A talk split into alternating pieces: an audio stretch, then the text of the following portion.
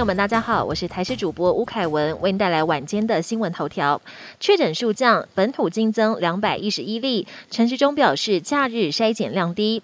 台湾疫情未见趋缓，因此全国三级警戒从六月十四号延长到二十八号。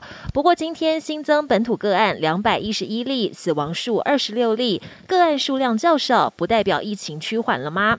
对此，指挥官陈时中表示，不排除跟六日裁减数比较低有关。而三级警戒已经两度延长，到底延到什么时候比较安全？不用担心疫情再度爆发。有国内专家表示，可能要到六成台湾民众。都打完疫苗，解除警戒才会比较安全。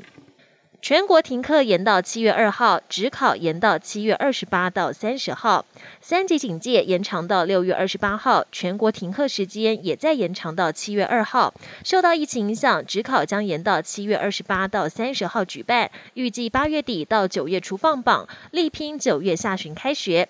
职考期间也将提升防疫层级，调降每间市场的考生人数至二十人，考生间距也要达到一点五公尺以上，市场间数也。将由原本的一千七百间增设到三千一百间，而事务人员也将列入疫苗优先施打对象，确保年度大考万无一失。周二到周四，封面北台南部、东部易有雨，滞留封面持续影响。最近几天为全台带来不少降雨。今天下午，桃园、新竹都下起大雨，造成部分地区积水。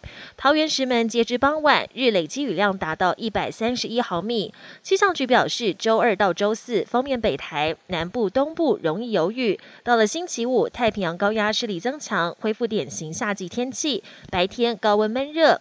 但专家提醒，午后还是要留意瞬间大雨。另外，周末南海附近可能产生低压槽环境，有利热带系统发展，会不会形成台风，还要再密切观察。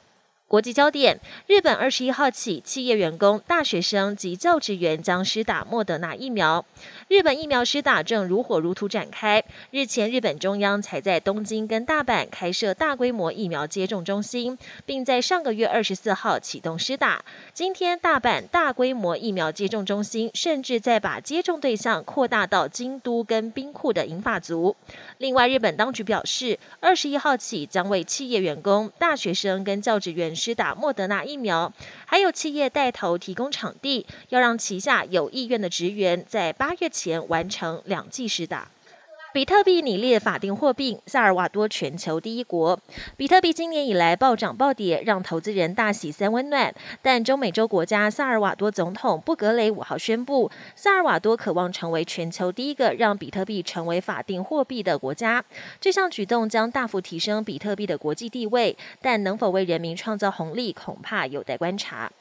匈牙利让中国复旦大学在首都设分校，人民强烈不满。匈牙利政府四月决定让中国复旦大学在首都布达佩斯设立分校，引起人民强烈不满。因为建分校的土地原本要盖便宜的学生宿舍，而且这笔预算高达五百二十四亿台币，将由纳税人负担。